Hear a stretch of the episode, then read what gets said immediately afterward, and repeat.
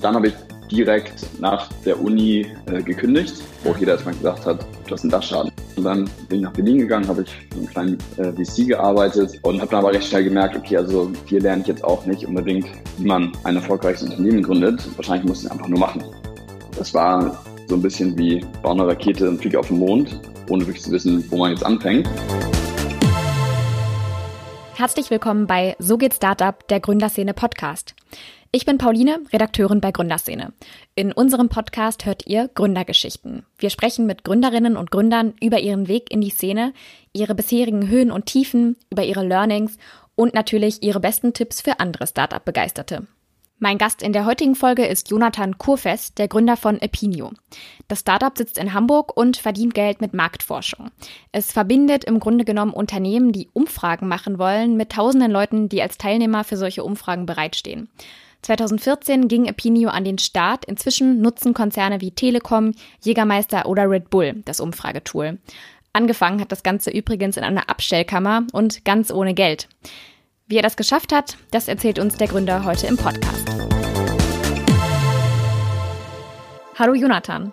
Hi, Paulina, freut mich, dich kennenzulernen. Bist du gerade noch im Homeoffice oder schon wieder im Büro? Teils, teils. Jetzt gerade bin ich im Büro, aber äh, ansonsten switchen wir da immer äh, in der Woche in den Teams so ein bisschen rum, dass nicht alle gleichzeitig im Büro sind, aber immer so äh, 40, 50 Prozent. Aber mittlerweile geht die Tendenz schon dahin, dass wir immer mehr ins Büro gehen. Ja, ich habe ja Epinio zwar vorhin als Start-up vorgestellt, aber du hast kürzlich in einer Pressemitteilung von euch mal gesagt, Epinio sei den Start-up-Schuhen entwachsen. Vielleicht kannst du einmal erklären, was meintest du damit? Also kulturell sehen wir uns immer noch als Startup, äh, ganz klar. Ich meine, wir sind jetzt knapp 30 Mitarbeiter und ähm, versuchen so diese, diese Werte und diesen Anspruch, die ja Startups mit sich bringen, die Ambi Ambition, wie gegen die Großen auch weiterhin aufrechtzuerhalten. Insofern ist das ist unsere Kultur immer noch sehr stark wie von einem Startup geprägt, mhm. was ja immer so eine herausfordernde Rolle mit sich bringt. Auf der anderen Seite kommunizieren wir natürlich aber gegenüber unseren Kunden ähm, jetzt nicht unbedingt diesen Startup-Begriff zu mhm. häufig, weil das häufig so eine geringere äh, Credibility oder geringere Professionalität mit sich bringt, die in unserem Fall nicht da ist, aber trotzdem häufig, wenn man eben auch erst ähm, fünf, sechs Jahre am Markt ist, wie wir es jetzt sind, ähm, dann bei den großen Corporates ähm, eher mit sowas in, mit so, solchen negativen Verbi ähm, Attributen auch in Verbindung gebracht wird und nicht ausschließlich mhm. mit einer großen Innovationskraft oder ja. ähm, einer innovativen Lösung. Deshalb kommunizieren wir es außen, nach außen gar nicht mehr so stark. Erklär doch vielleicht einmal, wie Epinio funktioniert. Ihr sagt ja, dass Unternehmen mit der App innerhalb von einem Tag repräsentative Umfrageergebnisse erhalten von jeder mhm. beliebigen Zielgruppe. Wie funktioniert das? Genau, es gibt ähm, grundsätzlich zwei Produkte, ähm, mit denen wir die komplette Wertschöpfung der Marktforschung automatisiert haben. Weil Marktforschung, so wie man es kennt, läuft ja immer sehr, sehr äh, langsam, häufig Wochen oder Monate, ist unfassbar teuer. Und ähm, das haben wir gesagt, okay, wir müssen eigentlich jedem Entscheider einen direkten Draht zu jeder beliebigen Zielgruppe geben, damit dieser jede Entscheidung, jede Idee, jedes Produkt, jeden Service, alles innerhalb von Minuten testen und validieren kann. Da haben wir die Marktforschung angeguckt und uns haben angeguckt, okay, wie läuft es traditionell? Und traditionell läuft es eben so, wenn ich im Marketing sitze, ähm, muss ich erstmal zum Marktforscher gehen, die rennen dann zum Institut, die rennen dann zu irgendwelchen Panel-Providern, das sind diejenigen, die quasi die Zielgruppe versuchen zu erreichen und dann geht der ganze Prozess wieder zurück. Und was wir jetzt gemacht haben, ist, wir haben, wie gesagt, zwei Produkte gebaut. Einmal eine Plattform für die Unternehmen, wo ähm, diese komplett selbst administriert, also ist eine Do-it-yourself-Plattform, ihre Zielgruppe auswählen können. Ja, also zum Beispiel Jägermeister-Konsumenten zwischen 20 und 34, die männlich sind und auch gerne Fußball gucken. Mhm. Und dann wählen wir eine Zielgruppe aus, erstellt die Umfrage, da haben wir auch Consultants, die beraten zur Seite stehen, drückt auf den Knopf und dann geht diese Umfrage direkt raus an die Zielgruppe. Und ich als Unternehmen kann die Ergebnisse dann live tracken und analysieren. Jetzt kommen wir zum zweiten Produkt und dann gibt es eben eine App, die wir auch entwickelt haben. Das ist quasi unser Consumer Panel, wo rüber die Zielgruppe, in dem Fall die Jägermeister-Konsumenten, dann an der Umfrage teilnehmen. Das heißt, sie bekommen eine Push-Notification und beantworten sofort die Umfrage, sodass wir dann dem Unternehmen innerhalb weniger Minuten Tausende von beantworteten Umfragen liefern können. Vorausgesetzt unter euren App-Nutzern sind dann auch genügend äh, Jägermeister-Konsumenten drin.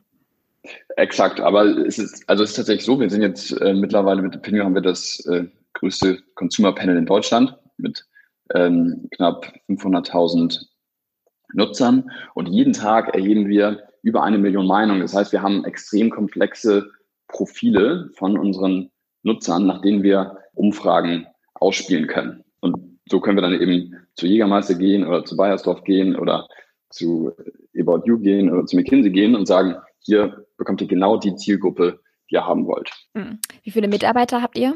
Wir haben jetzt knapp 30 Mitarbeiter bei uns und wachsen tatsächlich trotz Corona auch heiter weiter und heiern auch aktuell sehr viel. Mhm.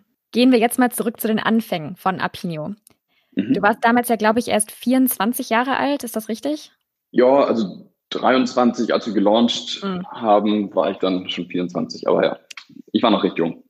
Und ähm, genau, du hattest auf jeden Fall deinen ersten Job nach der Uni, bist da aber laut LinkedIn, da habe ich nämlich nachgeschaut, nur drei Monate geblieben und hast dann direkt gegründet. Wie kam es dazu? Genau, ich hatte die Idee zu Opinio hatte ich ähm, schon während meiner Uni-Zeit. Ich habe ein duales Studium gemacht und ähm, habe eben dort im Marketing sitzend gemerkt, okay, wir treffen die ganze Zeit Entscheidungen für ein Produkt, für das wir gar nicht Zielgruppe sind und habe dann eben die Marktforschung so ein bisschen mir angeschaut und habe dann damals in meinem, wie gesagt, jugendlichen Leichtsinn gesagt, okay, das muss doch ganz anders laufen, es kann viel besser laufen und ähm, ja, Menschen teilen gerne ihre Meinung. Ähm, warum passiert es bei Marktforschung nicht? Und naja, dann habe ich damals während der Uni auch dieses Konzept für Opinio entwickelt, habe es auch meiner damaligen Firma vorgestellt. Die äh, fanden das nett, aber auch nicht so interessant, als dass sie gesagt hätten, okay, wir setzen das jetzt zusammen um. Mhm. Und ähm, dann habe ich direkt nach der Uni äh, gekündigt, wo mhm. jeder erstmal gesagt hat, du hast einen Dachschaden, ja, machst drei Jahre duales Studium, eigentlich mit dem Ziel dann innerhalb des Unternehmens irgendwo zu arbeiten, weil man wird ja genau darauf quasi ausgebildet oder dahin trainiert. Mhm. Ähm, und dann dachte ich, okay, wenn ich jetzt ähm, die Idee weiter folgen will, wenn ich ein Startup machen will, muss ich nach Berlin gehen. Und dann bin ich nach Berlin gegangen, habe ich für so einen kleinen äh, VC gearbeitet und habe dann aber recht schnell gemerkt, okay, also hier lerne ich jetzt auch nicht unbedingt, wie man ein erfolgreiches Unternehmen gründet. Wahrscheinlich muss ich es einfach nur machen. Und dann habe ich nach drei Monaten äh, wieder die Segel gestrichen, habe gekündigt, habe gesagt, okay, jetzt alles oder nichts. Ich verzichte auf Master und ähm, versuche, Opinion zum Laufen zu bringen. Und so bin ich dann wieder nach Hamburg gekommen und habe hier so einen Keller gemietet und dann ging es erstmal ganz klein los.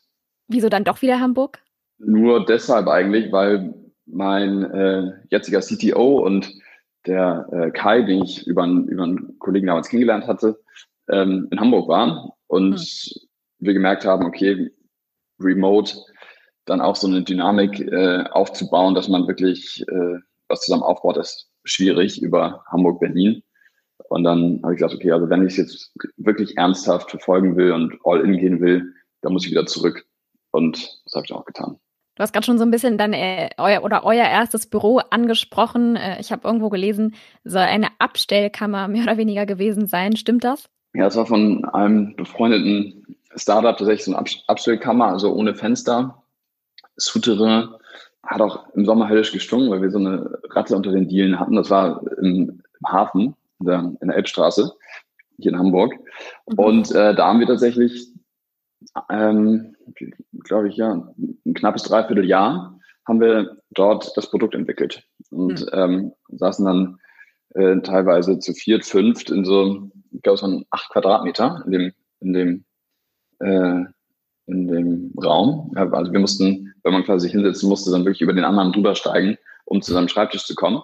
Aber ähm, es war günstig und war tatsächlich auch eine ganz gute Schule. Da lernt man ein bisschen Demut, was ja auch im Leben nicht schadet. Hm. Und ähm, ja, so fing alles an. Das heißt, ihr habt aber damals dann auch direkt eure ersten Mitarbeiter eingestellt? Nee, wir hatten damals noch, also damals ähm, hatten wir noch äh, zwei weitere ähm, Freunde, die auch die Idee ähm, Pinio mit verfolgt haben und mit dabei waren am Anfang. Die sind jetzt mittlerweile nicht dabei, also auch schon länger. Also kurz nach, äh, kurz nach Launch ähm, sind sie dann ähm, waren ja nicht mal mit, mit dabei. Aber ganz am Anfang waren die noch mit am Start und dann zwischenzeitlich auch noch andere, äh, andere Supporter, Unterstützer, die, die uns dabei geholfen haben. Aber ähm, ja, im Kernteam waren es äh, Kai und ich. Und dann etwas später kam der Max Honig, unser jetziger CEO, dazu. Mhm. Wenn du jetzt an diese Anfangszeit zurückdenkst, wirklich die ersten Wochen und Monate, gibt es da etwas, was du heute anders machen würdest? Bestimmt. Grundsätzlich würde ich sagen, wir haben vieles richtig gemacht, weil wir jetzt da stehen, wo wir stehen und ähm, quasi auch ohne institutionelle Investoren, also ohne auch zu viele Anteile abgegeben zu haben, eine profitable, profitable stark wachsende Company aufgebaut haben, also sehr gesund. Ähm, deshalb haben wir wahrscheinlich viele Dinge richtig gemacht. Natürlich lernt man unfassbar viel dazu. Also ich war, wie gesagt, Anfang 20, hatte keine Ahnung, wie man jetzt ein Unternehmen aufbaut. Ähm, ähm, angefangen bei Accounting, bei Unternehmensgründung, äh, Marketing, Sales, auch natürlich erste Business Angels reinzuholen. Das war so ein bisschen wie bauen eine Rakete und fliege auf den Mond, ohne wirklich zu wissen, wo man jetzt anfängt. Deshalb vieles war Learning by Doing. Und jetzt mittlerweile rückblickend würde ich sagen, okay, wenn ich jetzt nochmal ein Startup wie damals from scratch aufbauen würde, würde es äh, vermutlich äh, drei oder viermal so schnell gehen. Aber es war eine, eine gute Schule, man hat viel gelernt, man hat viel ausprobiert, man, wir haben natürlich auch Fehler gemacht. Gerade das Thema auch ähm, ähm, Mitarbeiter und das Team aufzubauen. Ich denke, das ist gerade für junge Gründer auch immer eine besondere Challenge, ähm, weil man ja auch recht schnell ähm, Mitarbeiter heiert, die auch älter sind oder auch erfahrener sind als man selbst. Ähm, und da lernt man sehr schnell sehr viel, auch wie wichtig Mitarbeiter sind.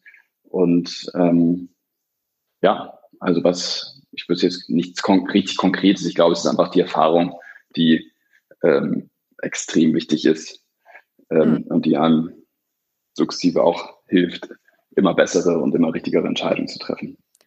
Wann habt ihr denn die ersten Mitarbeiter eingestellt? Das war äh, drei, Monate, drei Monate nach Launch.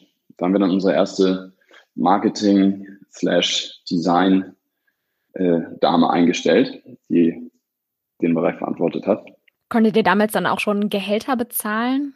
Nee, also wir haben, also als dann, als wir quasi noch vor Launch waren, das war dann schon eine recht zähe Zeit. Also ich ähm, hatte dann ja auch keine Einkünfte und äh, musste mich dann schon beim Arbeitslo Arbeitsamt arbeitslos melden und habe dann von äh, Arbeitslosengeld gelebt, ähm, was mit Anfang 20 auch nicht so witzig ist, weil man sich natürlich schon vorstellt und auch während des Studiums immer gesagt wird, ja, ihr seid die Elite von morgen und dann stehst du da und lebst von ein paar hundert Euro und äh, gehst zum Arbeitsamt. Aber in dem sauren Apfel muss man beißen. Auch das äh, bringt eine gewisse Demut mit sich und oder, oder führt zu einer gewissen Demut. Und ähm, so haben wir das erstmal die ersten, das erste Dreivierteljahr oder Jahr auch durchgezogen. Da hatten wir keine, keine Einkünfte und irgendwann nach so einem halben Jahr haben wir angefangen, uns so ein, ähm, ja, so ein Praktikantengehalt auszuzahlen.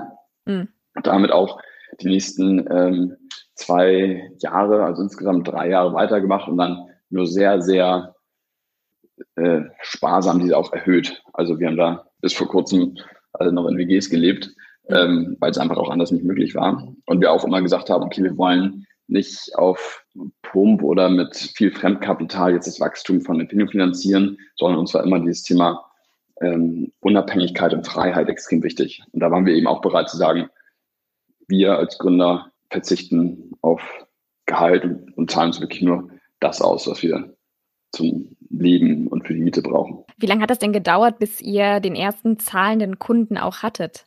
Das hat gar nicht so lange gedauert. Ich glaube, das waren so drei Wochen nach Launch, weil wir hatten wirklich drei Wochen nach Launch schon die schnellste Marktforschung, die es damals und nach wie vor heute auf dem Markt gab. Ähm, das haben uns so viele nicht geglaubt. Wir hatten das große Glück, dass die App direkt viral gegangen ist. Das wäre vielleicht viel gesagt, aber wir hatten innerhalb von zwei Wochen schon ähm, fünfstellige Downloadzahlen, ohne einen Cent in Marketing gesteckt zu haben. Das heißt, da hatten wir schon ein Consumer Panel, was wir auch ähm, Kunden anbieten konnten. Aber nun ist es natürlich erstmal extrem schwer, auch als Nicht-Marktforscher, ich kam ja nicht aus der Marktforschung, hatte da entsprechend auch gar kein Netzwerk, außerdem war ich 23 und ich habe einen erzählt, ich revolutioniere jetzt die Marktforschung, dann potenziellen Kunden zu verklickern und auch die Credibility zu haben, dass die quasi Geld für eine eigene Lösung oder für unsere Lösung ausgeben und jetzt nicht zu ihren großen Instituten gehen. Mhm. Und das war schon ein sehr, sehr dickes Brett, was man da bohren musste. Also ich habe gerade am Anfang, glaube ich, 10, 12 Stunden am Tag, also solange man irgendjemanden erreichen konnte, ähm, einfach nur Cold Calls gemacht. Und die Leute so lange genervt, bis wir den ersten Kunden auch hatten. Und da auch ähm, zu dem einen oder anderen Trick natürlich gegriffen. Also ja, äh, dann, um wirklich auch durchgestellt zu werden, haben wir gesagt, okay, ich bin der Cousin von und es geht um eine Familienangelegenheit. Habe mich auch häufig als äh, einfach als BizDev Manager ausgegeben, weil ich dachte, okay, wenn der Gründer jetzt an der am Empfang anruft, das sieht so needy, das sieht so klein aus, da werde ich nie irgendwas closen. Insofern habe ich immer gesagt, okay, ich bin jemand anderes als nicht der Gründer, sondern einfach nur ein Sales Manager. Und ähm, naja, so gab es immer so ein paar Kniffe, da war ich ähm, mal immer, immer ein bisschen kreativer, um wirklich irgendwann so den ersten Kunden zu closen. Und sobald man dann den ersten oder die ersten drei Kunden hatte, ähm, war es auch so ein bisschen so wie Dominosteine. Also dann äh, konnte man zumindest auf einen Kunden verweisen. Man hatte eine Referenz und dann ähm, ging das peu à peu ähm, immer besser. Aber am Anfang, so die ersten drei Kunden, das ist schon extrem schwierig. Aber wir hatten ja auch keine einen super unprofessionellen äh, äh, ähm, also eine super unprofessionelle Website, kein, keine richtig starke Unternehmenspräsentation. Das war ja auch alles, was wir uns erstmal aneignen mussten. Ähm, aber am Ende des Tages Hartnäckigkeit. Mhm. Zahlt sich immer aus. Gab es irgendwann mal Ärger, weil irgendjemand gemerkt hat, dass du die Leute ein bisschen verarscht hast am Telefon? Ja, also Ärger gab es manchmal schon, also dass jemand sagt, okay, was soll der Scheiß? Ähm, aber ich habe dann das von mir auch immer so argumentiert, okay, ich, ich bin hier, äh, ich, ich muss zu diesen Mitteln greifen, weil noch sind wir so klein und mhm. irgendwie müssen wir es schaffen, jetzt die ersten äh, Kunden zu closen. Also ich hatte da jetzt nicht so ein schlechtes Gewissen, zumal ich auch keinem geschadet habe, aber habe es äh, auch etwas unter jugendlicher Kreativität verbucht, mhm. das Ganze. Ja. Und es war auch nötig. Also es gab einige Momente, auch gerade in der Gründungsphase, wo wahrscheinlich 99 Prozent gesagt hätten, okay, ähm, ne, Hände weg, machen Master, ähm, gehen in die Beratung oder wechseln zum, zum Corporate. Das ist die sichere Bank. Also es gab schon viele Momente, wo man, wo viele, glaube ich, das Handtuch geschmissen hätten. Und ich glaube, das ist auch so das, was man dann als äh, Gründer auch ähm, haben muss, ist einfach diese unfassbare Hartnäckigkeit, die bis in den Bereich geht, dass man manchmal auch im Bereich der Grauzone agiert. Mhm. So. Ohne natürlich anderen zu schaden, das ist immer ganz wichtig. Du hast gerade eben gesagt, dass ihr auch total schnell ähm, relativ viele App-Nutzer hattet.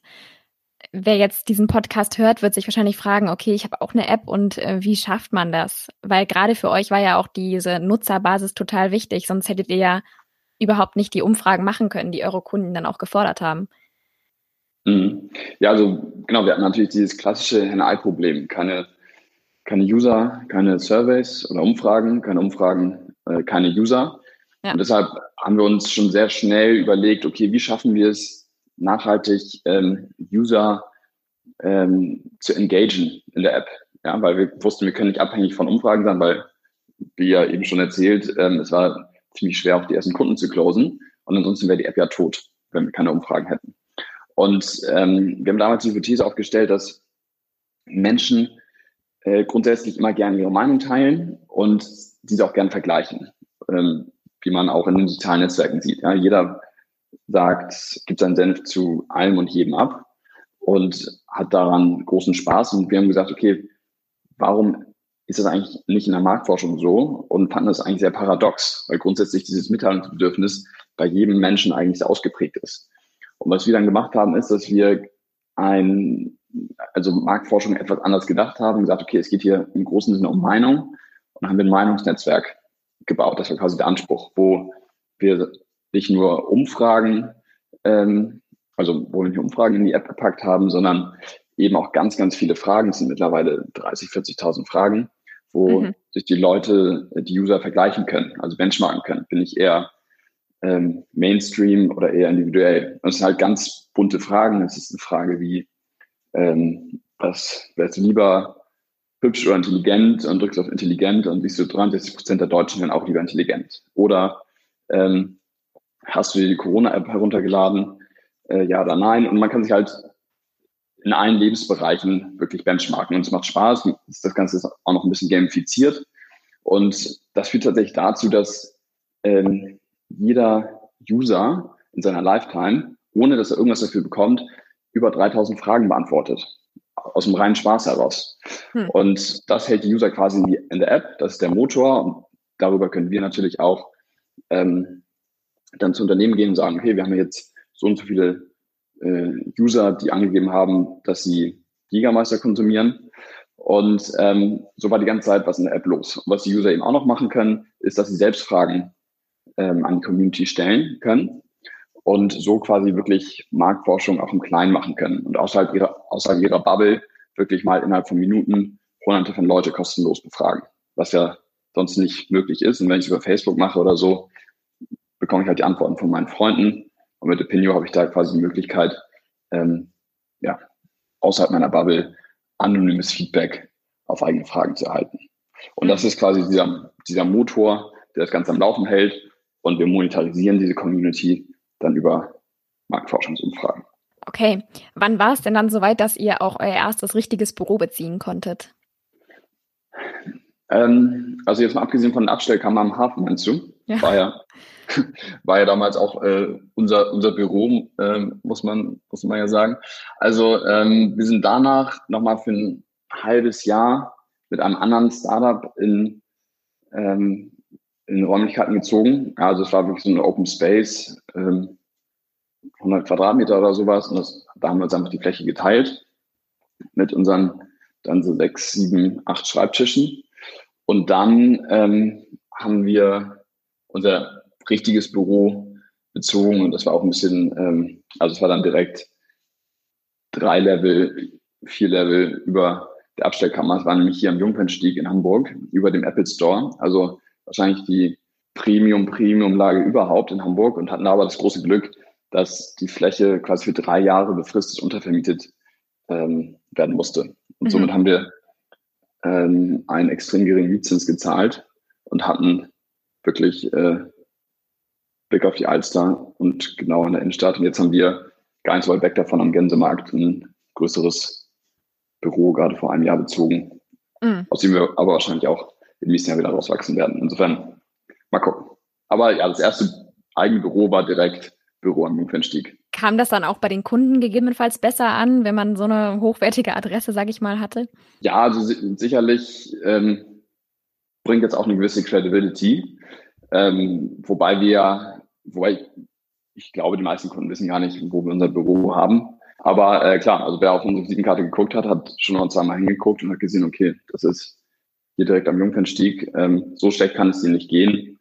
Und äh, das hat sicherlich auch dazu geführt, dass wir als professionell, professioneller Laden oder auch als ähm, etwas ähm, ja, maturer Company wahrgenommen wurden, bestimmt. Hm. Ging es denn von da an nur nach oben oder gab es auch da noch Momente, in denen du gedacht hast, dass ihr aufgeben müsst?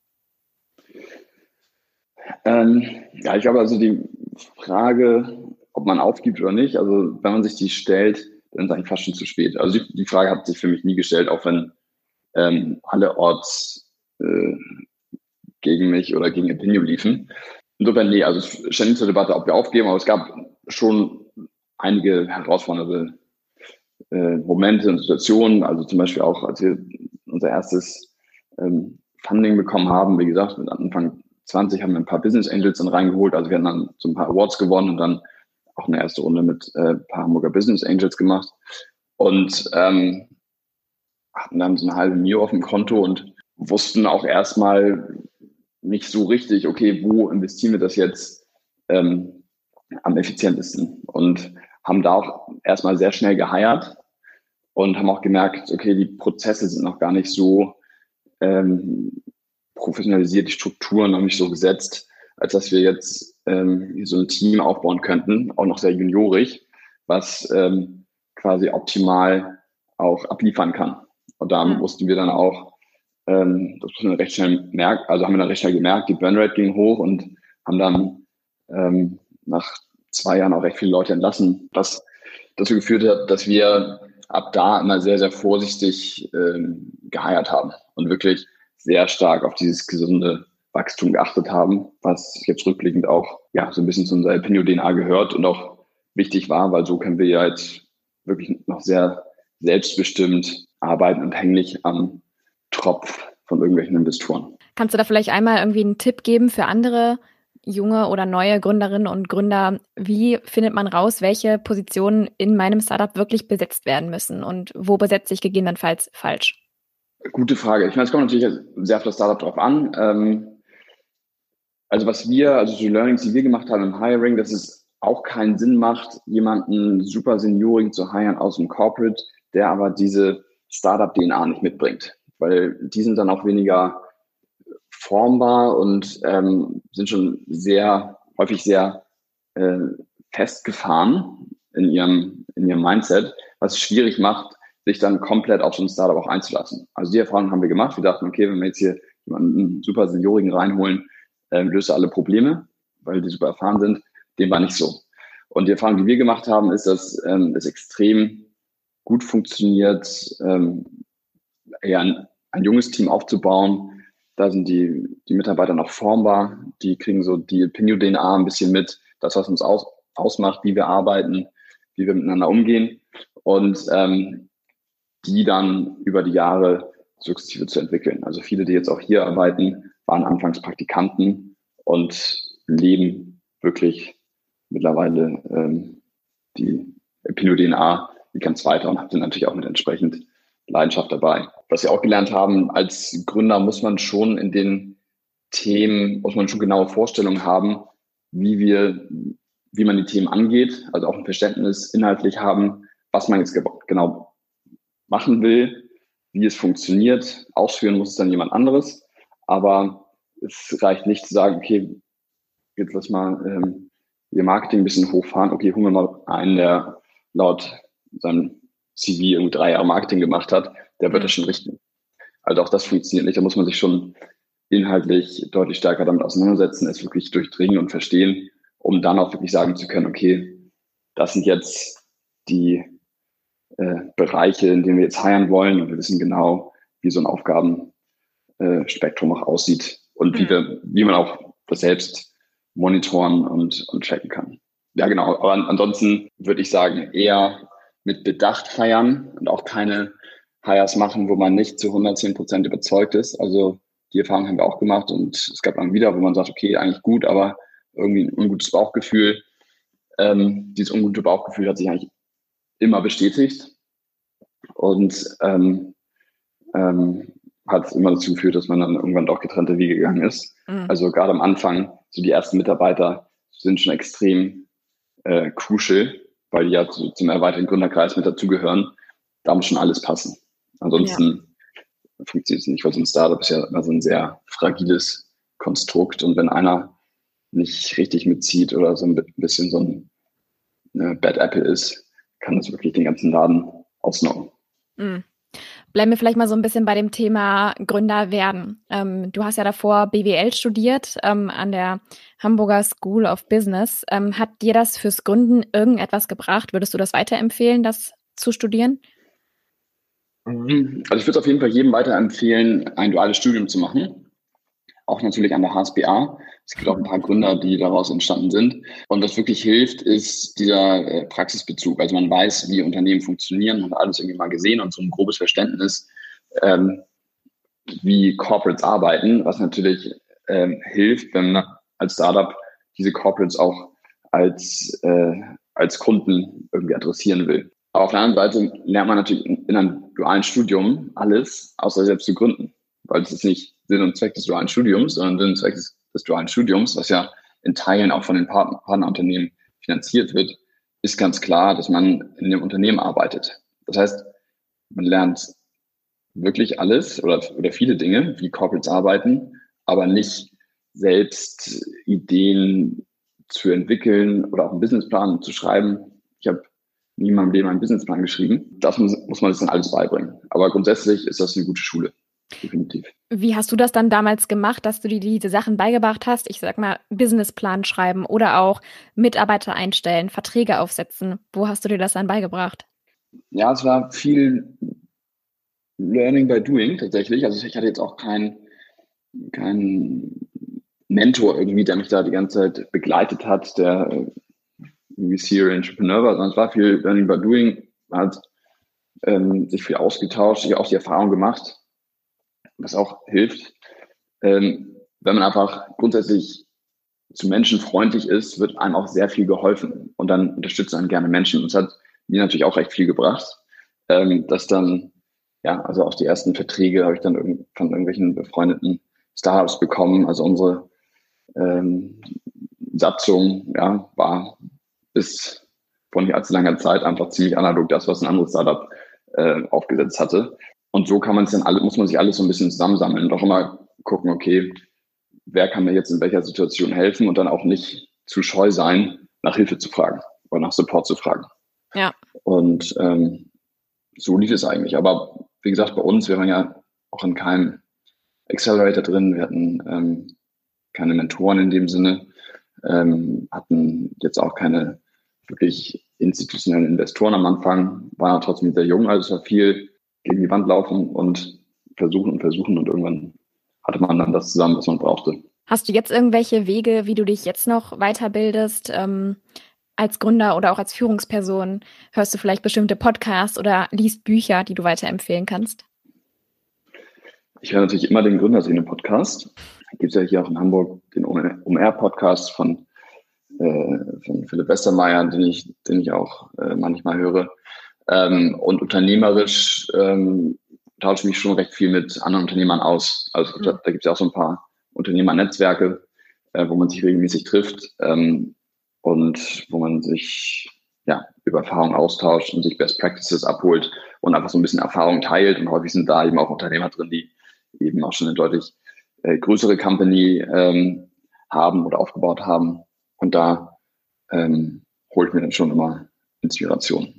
Und was so andere Dinge angeht, so eher ähm, inhaltlicher Natur, neue Tools äh, etc. pp.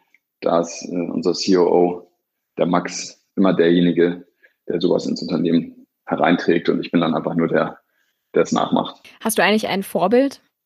Nee, also ich habe kein wirkliches Vorbild. Ähm, wurde ich jetzt häufiger gefragt in letzter Zeit und ich hatte dann immer gesagt, okay, also wenn ich jetzt irgendjemanden nennen muss, dann finde ich Elon Musk schon recht inspirierend, weil er irgendwie seine oder versucht, mit seinen unternehmerischen Vorhaben auch gesellschaftliche oder ökologische Probleme zu lösen. Aber seitdem er sich so ein bisschen mit, es gab diesen einen Tweet, wo er sich ein bisschen mit äh, Mr. Donald Trump verbandelt hat. Und seitdem ist er aber leider bei mir auch nicht mehr richtig tragbar, mhm. weil Trump für mich so die Inkarnation alles, alles Schlechten ist. Mhm. Und ähm, deshalb würde ich tatsächlich sagen, nein, ähm, ich habe kein wirkliches Vorbild.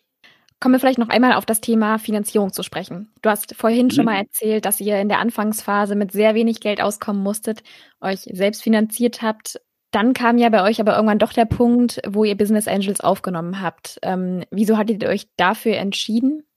Wir hatten damals hatten wir schon so ein bisschen Traction, haben gemerkt, okay, jetzt am Anfang, um initial wirklich auch das ein erstes Kernteam aufzubauen. Wir hatten ja wirklich null Euro. Ich hatte ein Darlehen aufgenommen, äh, privat, mussten wir uns irgendwie schon etwas absichern. Ja, weil wir wussten, okay, wir können jetzt nicht aus der eigenen Kasse jetzt auch noch das weitere Wachstum finanzieren. Deshalb war es schon wichtig, ein bisschen, bisschen Geld zu haben, haben aber, und das zieht sich auch so durch, immer darauf geachtet, dass die Investoren auch sehr stark zu uns passen. Also dass so die Faktoren Vertrauen und Verlässlichkeit ähm, gegeben sind und wir trotzdem immer weiterhin alle Entscheidungsbefugnisse und viel Ownership in der Company behalten. Das war uns immer sehr, sehr wichtig. Und ähm, das haben die Investoren, also auch die, die Business Angels, die auch irgendwie Bekannte dann häufig von mir waren, ähm, auch so mit, mitgetragen, so dieses Mindset, dass wir gesagt haben, okay, wir sind die, wir sind die, wir sind die Unternehmer hier, ihr surft auf unserer Welle mit und nicht andersrum. So, mhm. wir treffen auch, wir treffen auch die Entscheidung. Und ähm, ja, und da haben wir auch im weiteren Verlauf haben nochmal ähm, zwei Family Offices reingeholt. Der äh, Philipp Wessemeyer ist jetzt auch mit an Bord und die Otto-Familie. Und das ist, sind alles so, da achten wir immer sehr stark darauf, okay, stimmt es auch irgendwie auch zwischenmenschlich? Haben wir Lust, mit denen zusammenzuarbeiten? Glauben wir, dass wir mit denen wirklich Opinio weiter zu einer extrem stark wachsenden äh, Company aufbauen können? Ist das gegeben? Ist dieses Vertrauen da? Und wenn das da ist, dann äh, lassen wir auch an Bord. Und das ist uns aber extrem wichtig. Also uns ist da sehr wichtig, dass wir nicht das Gefühl haben, ähm, uns irgendwie, ja, ist ein bisschen zu krass formuliert, vielleicht zu prostituieren. Also wenn wir irgendwie abhängig sind von anderen. Das ist nicht das, nicht die Art von Unternehmertum, die wir, äh, die wir anstreben. Welche Summe habt ihr bisher eingesammelt? Wir haben bis jetzt ähm, etwas, wir haben jetzt glaube ich, knapp zweieinhalb. Ihr ähm, wollt jetzt auch ins Ausland äh, expandieren, in, in, die USA, ne? Genau, das war eigentlich auch für dieses Jahr ähm, geplant. Also wir, sind jetzt auch schon dabei, äh, parallel äh, das Panel dort aufzubauen. Ähm, und das machen wir schon seit, seit einiger Zeit. Also seit, seit über einem Jahr halten wir dort auch ein Panel. Das heißt, wir machen auch viel Marktforschung in den USA, aber tendenziell eher für deutsche Kunden. Und ähm, jetzt ist natürlich aber USA ähm, in Zeiten von Corona ähm, nicht unbedingt, äh, ja, das ist ein bisschen jetzt auf Eis und es ist jetzt unbedingt nicht der beste Zeitpunkt, um dort eine neue Lösung zu etablieren, wie die unsere. Ja. Deshalb halten da jetzt noch ein bisschen die Füße still. Und zuletzt ähm, würde mich nochmal interessieren, du bist ja ähm, in diesem Jahr auf die Forbes-Liste 30 unter 30 gekommen. Gerade noch übrigens, du warst, glaube ich, 29, ne? Ja, ich war noch 29 gerade so. Wie bist du denn da reingekommen? Ähm, gute Frage. Weiß ich auch nicht. Also ich glaube, man wird dann irgendwie vorgeschlagen und dann gibt es eine Jury, die die Vorschläge sich anschaut und ähm, dann für jede Kategorie, da gibt es ja auch unterschiedliche Kategorien, ähm, dann, ich war, glaube ich, Media und Marketing oder Media und Advertising oder sowas, dann die 30 junge Unternehmer in Europa für diesen Bereich auswählt. Wie der genaue Prozess ist, weiß ich aber gar nicht. Hm. Hat das jetzt irgendwelche Vorteile für dich, auch für Opinio, dass du in dieser Liste bist? Ähm, nö, ich glaube, man sollte sich auch nicht zu viel auf so eine Liste einbilden. Ich meine, es ist natürlich immer schon eine schöne Bestätigung und ich als Gesicht von Opinio bin der, der dann so eine Bestätigung auch äh, bekommt, aber es ist natürlich eher stellvertretend für, für alle hier, für Opinio, für meine Co-Founder oder Co-Geschäftsführer und ähm, das hat jetzt aber mhm. nicht so einen ganz schönen Effekt. Also es ist, glaube ich, eher so PR-seitig, hat schon Auswirkungen. Ich kann es aber nicht so richtig beurteilen. Also ich glaube, kundenseitig gar nicht mal so, so sehr. Ähm, vielleicht, es gibt ja auch viele, die schreiben das in ihr LinkedIn-Profil ganz oben rein und vielleicht hat das dann irgendwie schon einen gewissen Marketing-Effekt. Aber es ist eine schöne, wirklich schöne Bestätigung. Du hast ja mit Epinio oder ihr habt mit Epinio auch generell diverse Startup-Preise gewonnen. Würdest du anderen Gründern auch gerade in der Anfangsphase empfehlen, solche Wettbewerbe mitzumachen? Ja, würde ich. Also gerade am Anfang ähm, gibt das auch so einen gewissen Credibility-Check, äh, weil in der Jury ja häufig Leute sitzen, die in irgendeiner Form auch äh, aus dem Bereich kommen oder Erfahrung haben. Häufig sind es irgendwie auch Investoren oder Business Angels, die sich die Businessmodelle angucken und wenn man dann sagen kann, okay, ich habe hier einen Award gewonnen oder hier habe ich den, den, den Wettbewerb gewonnen ähm, und die und die waren in der Jury, dann ist das schon erstmal so ein erster Proof, okay, das, was die machen, hat irgendwie eine Relevanz und ähm, erzeugt natürlich auch eine gewisse Aufmerksamkeit bei potenziellen Investoren ähm, und vielleicht auch dem einen oder anderen Kunden, ähm, die auch immer mehr auf diesen, auf diesen äh, Startup-Veranstaltungen ja sind. Das hilft schon. Also da hat man dann häufig einen besseren Zugriff und besseren Access zu potenziellen Kunden oder potenziellen Investoren. Wir müssen so langsam zum Ende kommen. Ähm, ich habe zum Schluss noch ein paar schnelle Entweder-Oder-Fragen für dich. Oha. Okay. okay, lass uns starten. Ähm, 9 to 5 oder Nachtschicht? Nachtschicht. Seriengründer oder lieber Langzeitchef? Äh, schwierig. Schwierig, schwierig, schwierig. Ähm, Seriengründer. Kopieren oder selbst erfinden? Selbst erfinden. Allein gründen oder im Team? Im Team. VC oder Bootstrapping? Bootstrapping. Und zuletzt noch, ist keine Entweder-Oder-Frage. Ähm, würde mich interessieren, welche Gründerin oder welchen Gründer sollen wir deiner Meinung nach mal in diesen Podcast einladen? Da er in Berlin sitzt, vielleicht Markus Schwarzer von GrooveCat. Alles klar. Was macht das Startup? Das ist auch in Berlin. Die, ähm, puh, jetzt muss ich schauen, ob ich den Pitch richtig gut hinkriege. Also die machen quasi, analysieren Musik mittels AI und ähm, analysieren quasi, welche Emotionen bestimmte Titel erwecken bei den, bei den Zuhörern und mhm. versuchen das eben entsprechend zu kommerzialisieren an die großen Brands. Ich weiß nicht, ob der Pitch jetzt wirklich super war, aber auf jeden Fall sowas machen die. Alles klar. Okay, dann bedanke ich mich bei dir. War sehr interessant. Dann hab noch einen schönen Mittwoch. Danke, wünsche ich dir auch.